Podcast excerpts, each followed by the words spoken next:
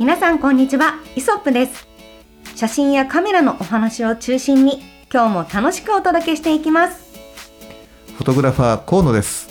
フォトグラファーの松下です。お二人と一緒にカメラを学んでおります。キャンチュアキです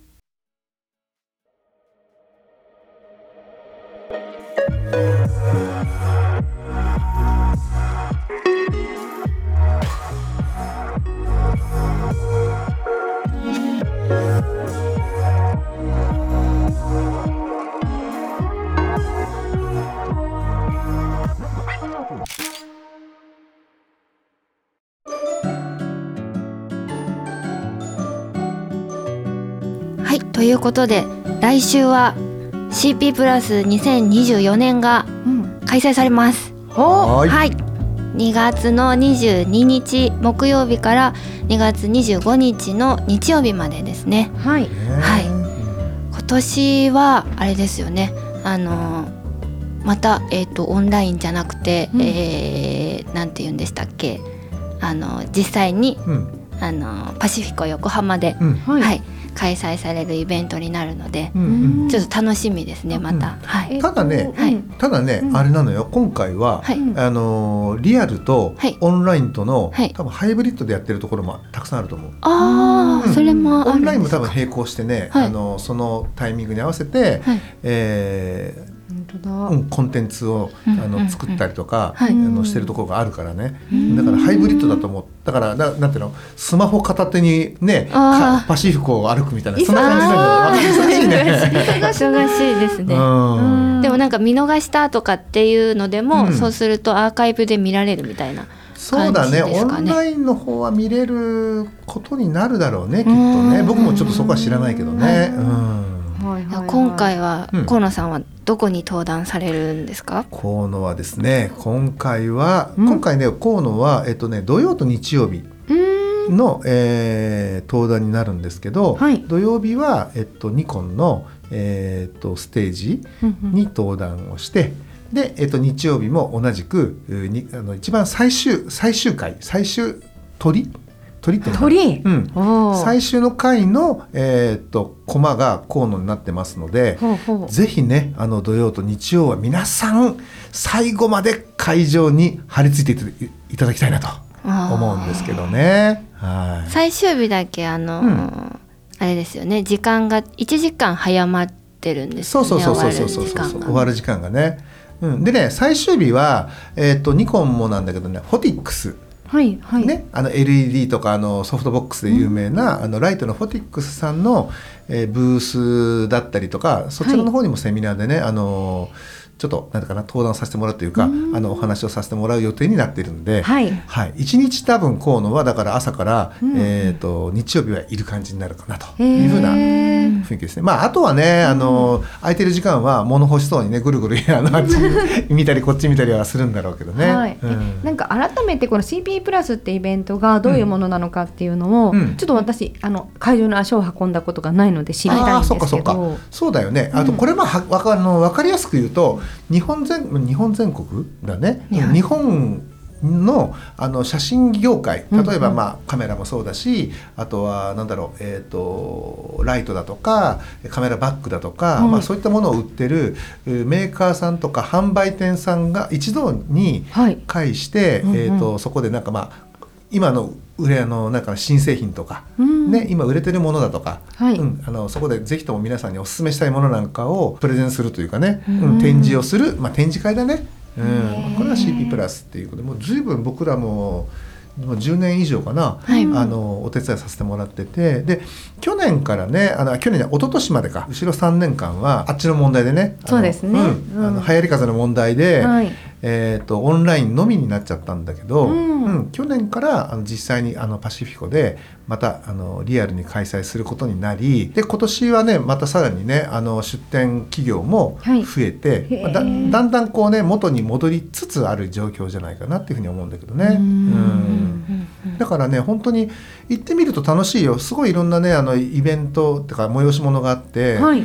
あのもちろん写真家のねこうやってお話をする部分各メーカーのねあのブースでやってるし、うんうんうん。あとは実際にこう商品を触ってこう確認することもできるし、特にやっぱあれだろうね。あの実際そこでその自分がね直接見ないとわからないもの。はい、うん。確かに。そういったものなんかはね手に取って触って、うん。これやめとこうとかでね、あのなるのか、うんうん。うんこれ後で買おうっていうふうになるのかっていうのもね、うん。あの見定めにはいいんじゃないかなって思うね。そっか、うんなんかまあカメラ屋さんとかでいろいろちょっとこれ試してみたいとかやることもできるけど、うん。ここに行けばもうすべてが集まってくるからうんってことですよね。そうそうそう。基本的にはうん基本的にはそのメーカーごとにはいはい。自分の主力商品を置くから、うんでえあと試せたりするんですか？試せる試せる。へえ、だから例えばにそれはねニコンもキヤノンも、はい。ソニー富士あと、えールミックスさん。からあとレンズメーカーのねシグマさんとかあのタムロンさんとか、はいはいはい。中国のメーカーももしかしたらね、あのうん出してくるかもわかんないんだけど僕ちょっとねあのそこまでごめんなさい。こあの細かくはね把握してないんだけど、うんうん。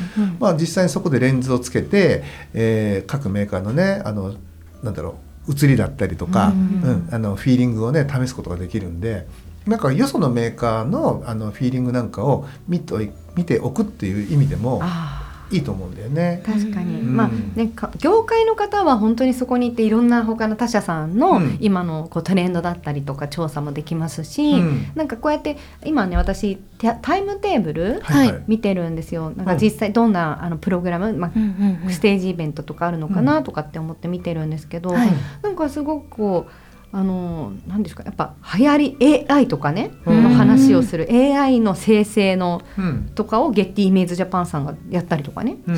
うん、なんかこうまあプロの方が教えてくれるはい。テクニックとかもあれば、うんうん。なんかこうショート動画を工夫してプロ級にしましょうとかね、ううんんなんかすごく面白いなっていううん思います。あとサイクルロードを取ってる方、ロサイクルロードレースを取ってる方とかね。へーうんなんかこれなかなか聞けないですよね。ツール・ド・フランスとか取ってるようなね方っていうのは。そうだよね。独特な世界ですよね。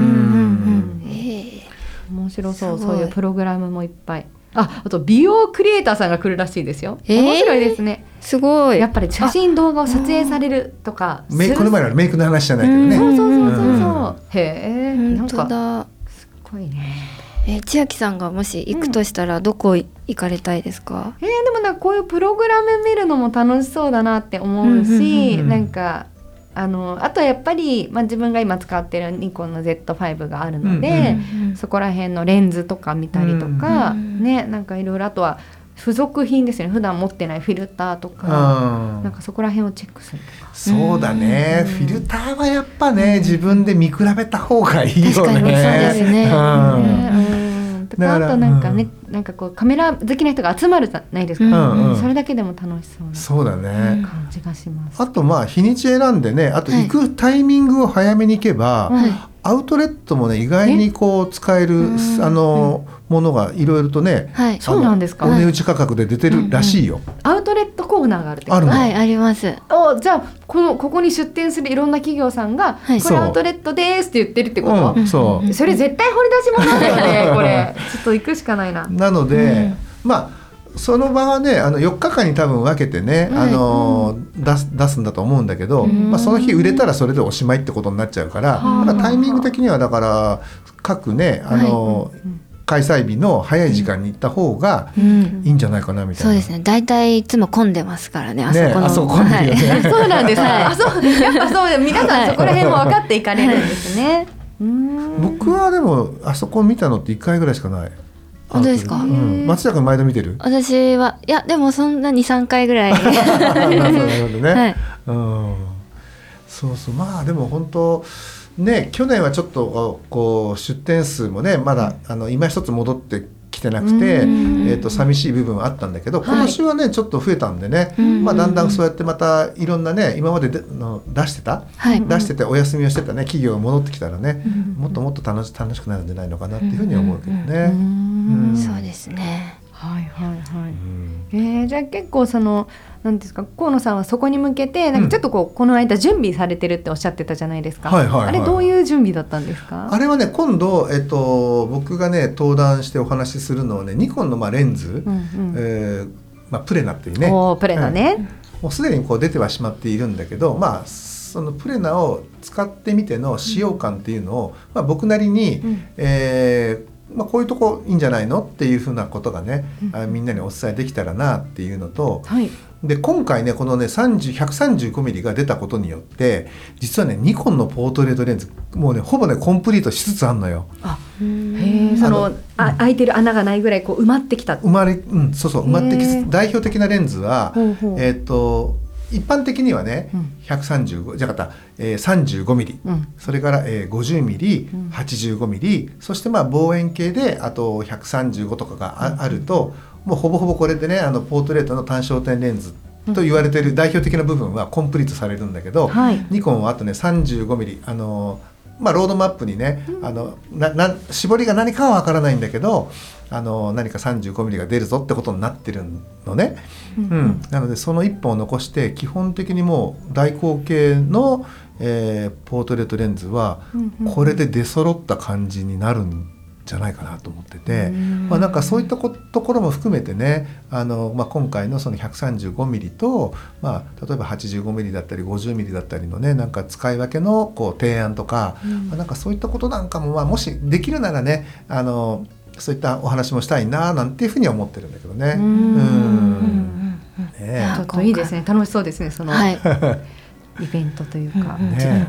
うん。まあそれはオンラインでは配信はされない？それねオンラインでは配信されないので。あじゃあ現地に行かないと。現地じゃないと見れない。う。んそうだからあのその時その作例用に撮ったものだとか、あとやっぱりニコンはねあのやっぱ写真のニコンっていうだけあって各写真家のあの作品をちゃんとね大きくねプリントにプリントアウトして、はい。あの展示してあるのね。うん、あのプロの写真家の作品群として、はいはい。だからそこをねみんなにはねぜひともね、うん。見て、まあ、あの見てね各ジャン、よそのジャンルも含めて、うん。ちゃんと見てやっぱ大伸ばしすることのねあの、うん。素敵な要素だったりとか素晴らしさとかね、うんうん。そういったことなんかも感じてもらいたいなっていうふうにはね、思うけどね。はい。去年の、うん。あのニコンさんでの展示のライティングがめちゃくちゃ綺麗で、あの当ててライトを当ててるのに透過してるみたいな。そうそうそうそう。へー。これね面白いんだけどあのプリントをこう額装して貼る貼るとなんかまあちょっとこうマットのこう面積があるでしょ、マットの白い部分の面積があって、うん。その中にくり抜かれて作品が大体こうあの配置されるんだけど、うんちょうどねその作品のこのなんていうかな幅に合わせてライトをカットしてこうやってそこだけ当たるようにするのよ。なるほどね、うんあの上からレンズがついてるこう照明を当ててね、うん。でそのレンズの特性を生かして、うん。あのふ作品の部分だけにこう光が当たるようにするんだよ。そうするとね、はい。他はこうほらそこら辺にある地明かりの明かりがじゃない、うんうん。地明かりの明かりでフレーム部分ははい。見えているのに対して、うん。写真だけがその、えっと上からの光が当たってるから、うん。本当に浮き出て透過してるように、ね、見えるんだよね。へうん、ーこれはね、うんアナログ的ではあるんだけど、うん本当に美しいね見え方になるよね。はい、すごい綺麗でした。もう技術がすごいと思って。ちょっと今回も楽しみですね。はいうんちょっと、まあ、今回もや多分やるとは思うんだけど、うんまあでもほらまた新しく新しいその同じものじゃなくても、うん何かこうチャレンジング的なことを絶対されてるわけじゃないですか。そうだろうね、はきっとね。楽しみ。だからやっぱ写真はねやっぱねうん大きい作品、これをねちゃんと見るっていう、うん各各メーカー多分やると思うんだよね作品の展示の仕方、うんだから。